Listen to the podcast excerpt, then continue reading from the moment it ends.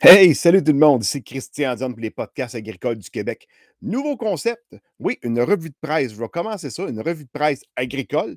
Euh, je vais prendre cinq nouvelles qui m'ont marqué durant la dernière semaine, puis je vais vous le, présenter le vendredi matin. Donc, on est aujourd'hui le 27 octobre. Euh, petite chose, si vous êtes capable, allez l'écouter autant que possible sur YouTube parce que je vais le faire en mode vidéo, parce que je vais montrer des articles aussi dans, les vidéos. Je vais l'expliquer assez clairement pour que ce soit comme visible en par- parenthèse dans le format audio. Et puis, si vous, puis j'aimerais aussi, tant qu'à faire, tant qu'à être sur YouTube, allez liker et allez aussi vous abonner à la page YouTube. Donc, euh, c'est parti. C'est la première fois que j'essaye ça. Fait que, on s'en parlera plus tard.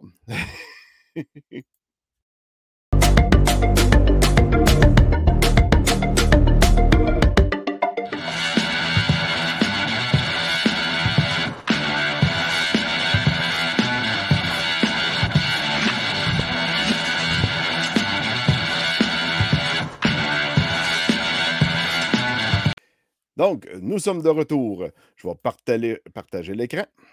Donc, la première nouvelle qui m'a marqué, c'est dans la revue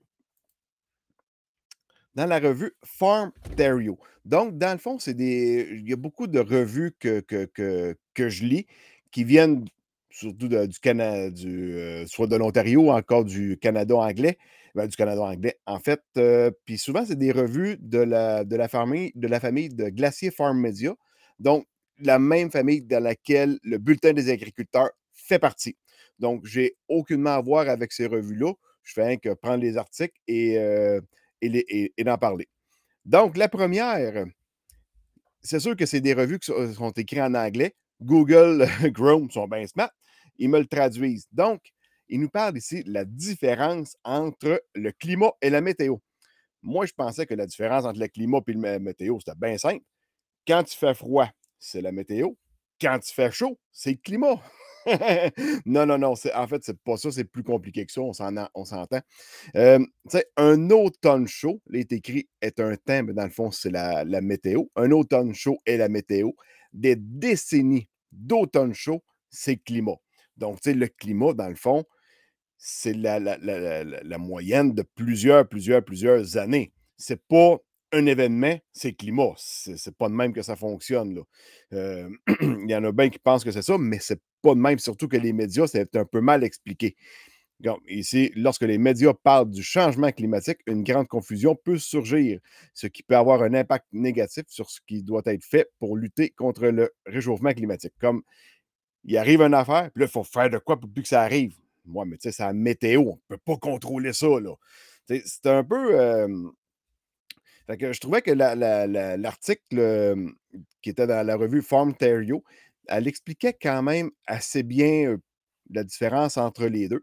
Puis c'était assez simple, dire rien que l'introduction en disant que un automne chaud, c'est la météo. Des plusieurs, puis voire des dizaines d'automnes chauds, ça, c'est le climat. Mais tu sais, le, le climat, bon, il est en train de changer, mais tu sais, il a tout le temps évolué. Parce qu'il faut faut, se rappeler, même si on n'était pas là, il 10 000 ans, on était recouvert de glace. La glace a fondu. On n'était pas là. Fait que le climat, pour moi, il y a tout le temps une, certaine évolution.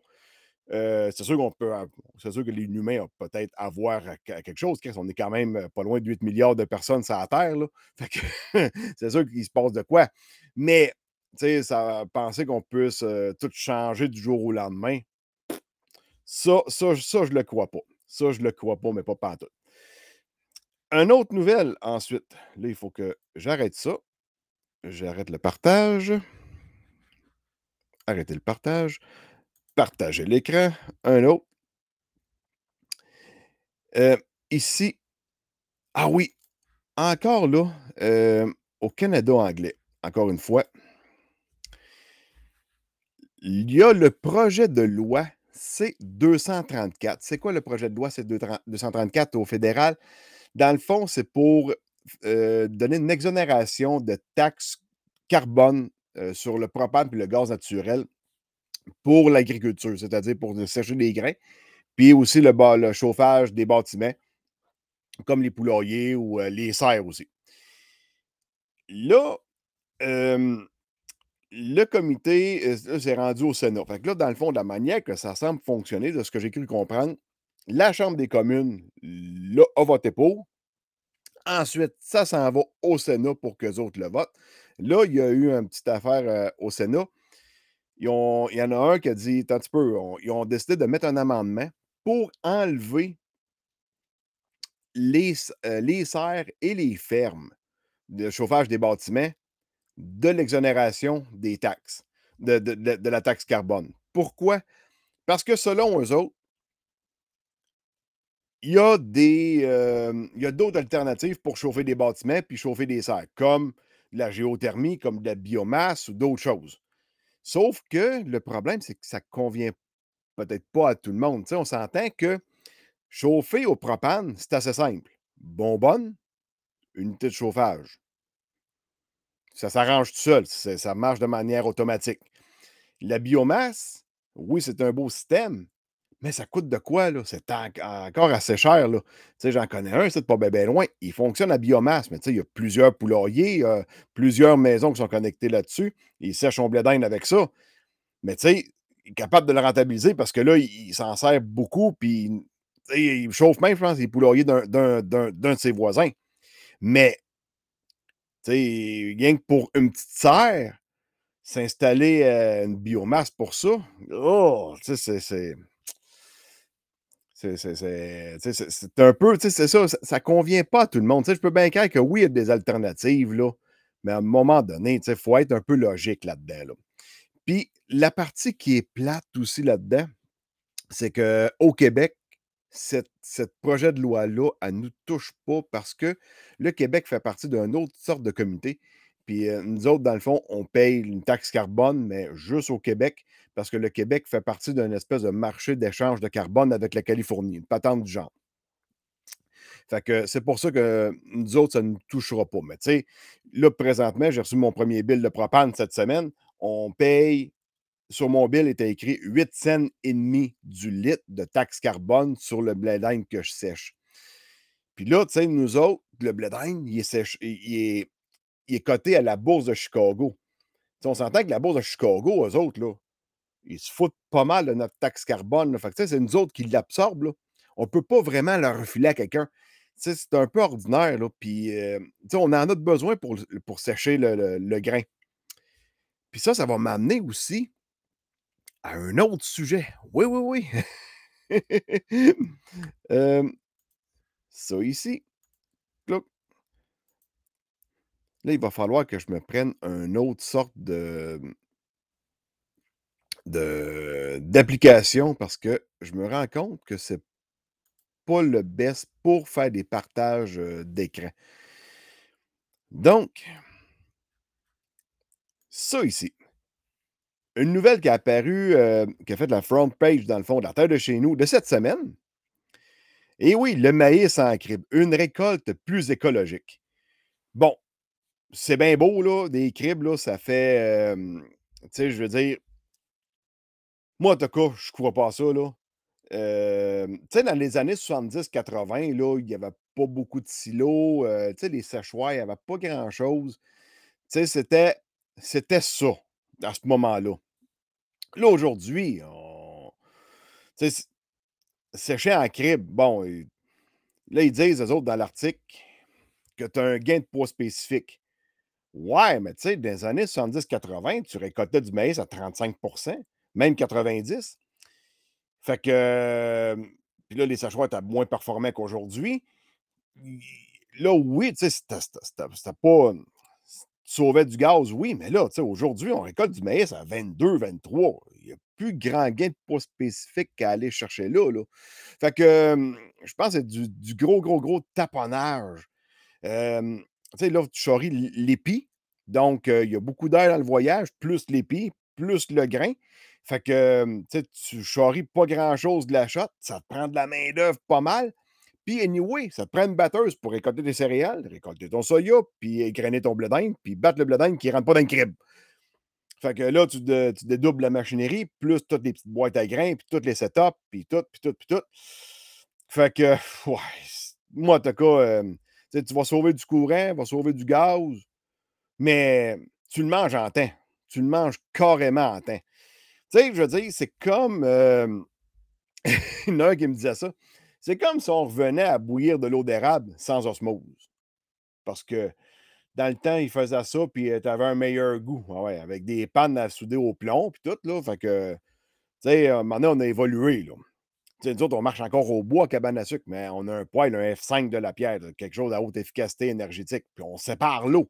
Ça a l'air de rien, mais séparer l'eau, on sauve du bouillage en tabarouette, là. Mais, tu sais, à cette heure, avec des hybrides qu'on récolte beaucoup plus secs que dans les années 70, 80, 90. Tu sais, puis, là, on s'entend que depuis 2020, 2020, 2021, 2022, quand on a fait le blé d'Inde, il faisait chaud dehors.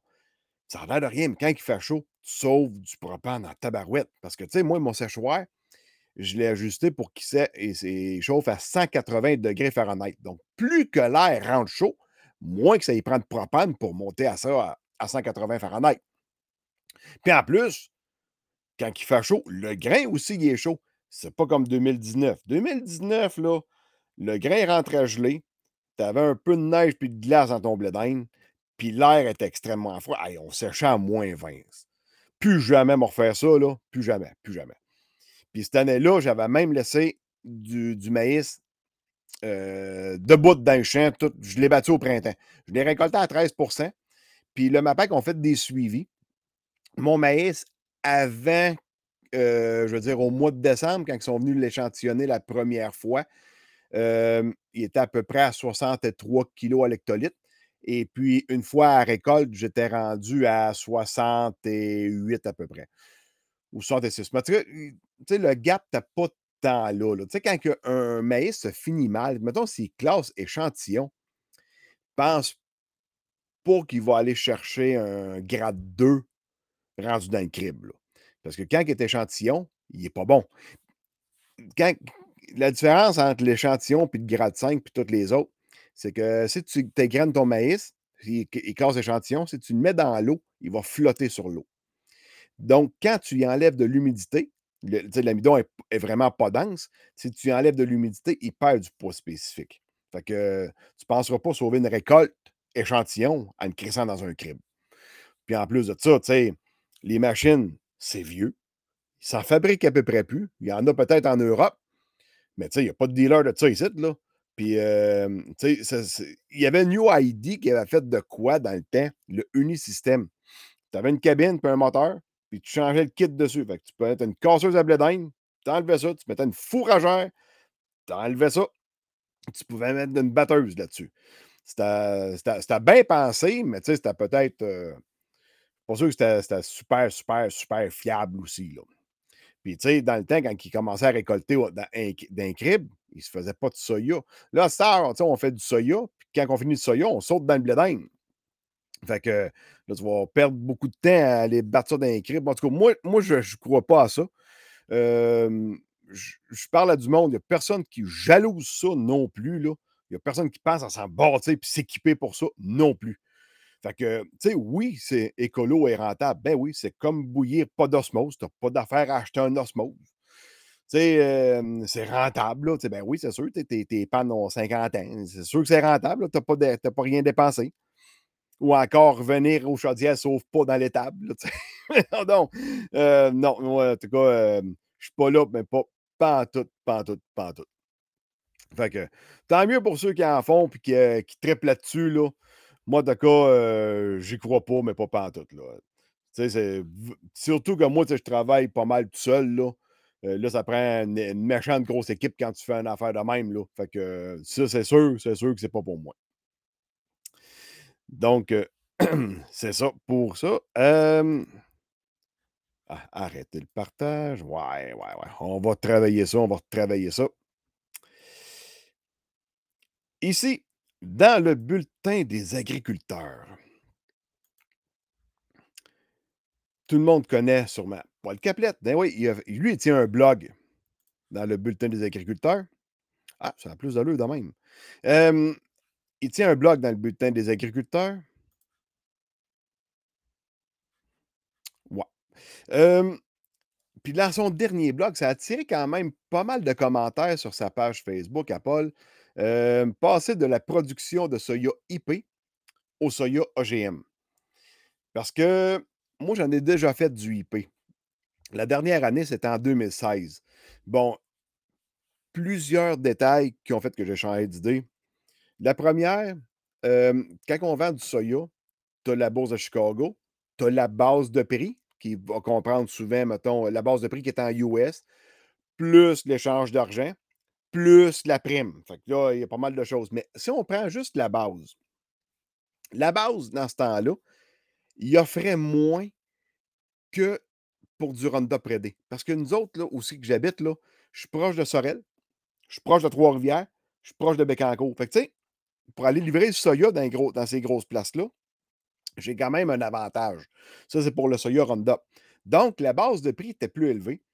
Puis le- mon soya IP, à ce moment-là, en 2016, la base de prix était plus basse. Là, en plus, il faut que j'entrepose le soya jusqu'à temps qu'eux autres, ils, ils le- ils veulent l'avoir. Là, j'ai pas de prime pour l'entreposage. Et puis, il faut que je paye le transport en plus. Parce que dans le Roundup Ready, là, la base de prix, oui, était plus élevée, mais le soya était pris dans le cours. J'avais pas un chèque à faire au transporteur, contrairement au soya IP à ce moment-là. Fait que là, toute ta, ta prime que tu recevais, là, elle se faisait manger par le transport, l'entreposage, puis en plus que la base de prix était plus basse que le Roundup Ready. Fait que tu gagnes à quoi? Je gagnais pas grand-chose, là. Fait que, puis en plus de ça, compte de malchance, j'étais tombé sur, cette année-là sur une mauvaise variété. Le soya, il était beau. Il avait une belle longueur, tabarouette. Rentre là-dedans avec la batteuse. Pas de rendement. Ben voyons donc. Ça se peut pas. Puis je le dis souvent, là, du soya, il ne faut jamais se fier au look. Là, jamais. Mais là, c'était vraiment le cas. Il était tellement beau qu'il a oublié de. de- il a fait tellement de feuilles qu'il a oublié de faire des gousses puis des bines dedans. Fait que euh, là, c'était la dernière année. J'ai arrêté le soya IP de mon bar. Ça, oui, je fais juste du Roundup. Je fais des contrats de semences aussi. Mais je fais juste du Roundup. Là, tu peux faire plusieurs variétés. Parce que si jamais tu en pognes une pas bonne, mais au moins tu peux te réchapper avec les autres. Puis tu peux tout mettre ça dans le même silo. Puis s'il y a des grains de blé d'Inde dedans, c'est pas grave non plus. Fait que là, tout le monde prend goût à ça. Là. C'est pas bien ben long. Là. J'étais pour faire une comparaison pas mal boiteuse, mais on, on la fera pas. Donc, c'est ça. Fait que là, Paul, il a fait longtemps du soya IP. Cette année, tu as juste en Roundup. Euh, cette année, on est arrivé avec une année un peu bizarre parce que le soya a mal mûri un peu. Souvent, on avait des tiges vertes. Quand tu fais du soya IP, faut pas que tu tâches ton grain autant que possible. Fait faut que tu attendes que ta canne mûrisse comme faut. Fait que euh, là, dans le Roundup Ready, qu'elle soit tachée, c'est pas bien grave. Fait que euh, même la tige est verte, ça marche, le soya est sec, on bat. Fait que, tu sais, plein, plein de trucs de même là, qui fait que c'est pas bien long que tu changes d'idée de passer au soya IP, au soya Roundup. C'est plate pour les producteurs de. Pas pour les producteurs, mais les, les exportateurs de soya IP. J'imagine que de trouver de plus en plus de producteurs pour, le, pour, pour faire produire le soya parce qu'ils ont des contrats de vente, ça doit vraiment pas être évident. Surtout comme dans, le cas de quelqu'un qui fait battre à forfait, c'est tout bien plus simple de faire du Roundup. Puis le forfaitaire, c'est beaucoup plus simple aussi. Pas d'affaire à faire le ménage de la batteuse à les fois avant de changer de client ou quoi que ce soit. Ou d'avoir deux batteuses, une batteuse pour faire du Roundup puis une batteuse pour faire du IP. C'est, pas pire, mais sauf que c'est tout le temps le trouble aussi de l'entreposage. Puis ci, puis ça, puis euh, tu sais, c'est pas, pas tout, ça convient vraiment pas à tout le monde. Ça convient vraiment pas à tout le monde. Puis des fois, ça, la prime est mangée de tout bord, de tout côté. Puis ce qu'on remarque aussi, c'est que les rendements sont moins élevés aussi. Fait que c'est un peu moins tentant dans ce temps-là. Tu sais, quand une fois que tu as tout calculé, là, puis souvent le, le, le, le, soya au Roundup, ben, t'arroses au Roundup, ça fait un beau ménage. Ça arrive des fois, des années, tu fais des, des des fois après lever ou en post-lever, quand dans, dans le soya IP. Oh, ça, ça travaille pas tout le temps bien, puis des fois, tu récoltes, ben, c'est un petit peu plus de mauvaises herbes, ça fait de même, fait que ça peut tacher le soya. Puis un autre, euh, un autre euh, détail que Paul parle aussi dans son, euh, dans son blog, c'est les IRS puis IRE. Ça, c'est l'indice de risque pour la santé et l'indice de risque environnemental. Ça, vous pouvez consulter ça via le site internet de Sage Pesticides. Tapez ça dans Google si vous voulez aller voir. Tous les herbicides, tous les pesticides, c'est-à-dire, sont classés là-dedans avec le IRS puis le IRE.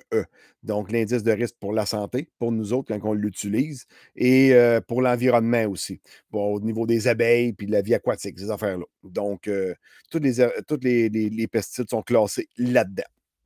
Fait que, allez consulter Sage Pesticides. Ça, peut vous éclairer peut-être sur beaucoup, beaucoup, beaucoup de choses. Ensuite, une nouvelle un peu dans l'insolite. Ça, j'ai trouvé ça vraiment amusant. Encore dans la tête de chez nous. à Beaumont, dans, pas loin de Lévis, une étable en forme de château. Ça, j'ai trouvé ça vraiment capoté. c'est beau. C'est beau, c'est original. Il a même mis de l'eau autour de l'étable, c'est comme creuser un canal pour faire comme un vrai château. Ah non, j'ai vraiment trouvé ça hot, là. je ne sais pas, dans l'étable, ben, dans l'article qui parle que là, c'est une production de bœuf.